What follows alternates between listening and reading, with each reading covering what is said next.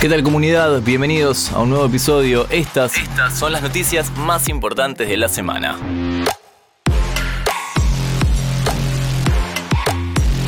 Roban 20 millones al explotar una falla en los sistemas de pago de Revolut.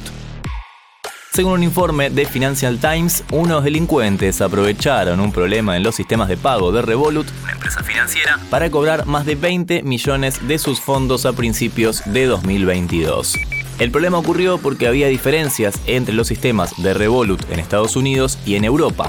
Esto provocó que cuando algunas transacciones fueron rechazadas, se reembolsaran los fondos usando el dinero de Revolut de manera equivocada.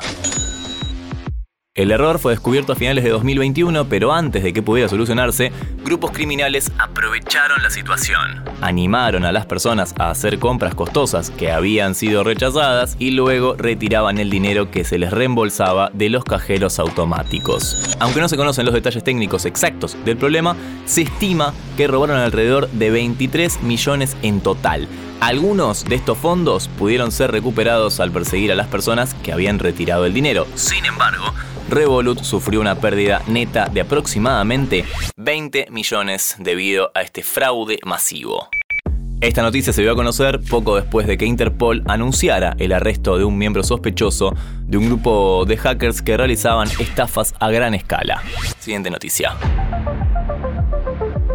Toitoin. Toitoin. No, no estamos rebotando. Es el troyano bancario que ataca América Latina.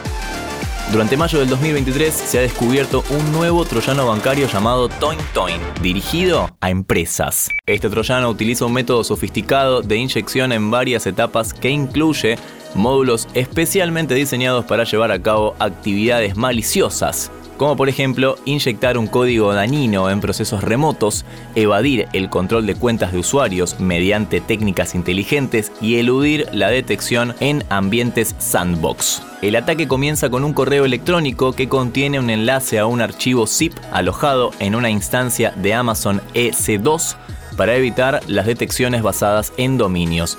Los correos electrónicos utilizan un reclamo relacionado con una factura para engañar a los destinatarios y hacer que abran el archivo zip lo que activa la infección.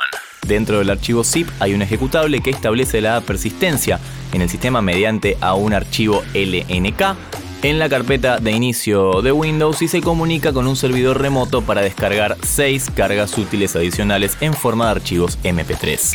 El troyano ToinToin tiene la capacidad de recopilar información del sistema y extraer datos de navegadores web instalados como por ejemplo Google Chrome, Internet Explorer, Mozilla, Firefox, Opera, etc.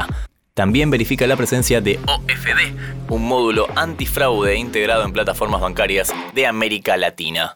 Estas son algunas cibernoticias de la semana. Comunidad, nos encontramos la próxima. Protejan sus datos, no se olviden.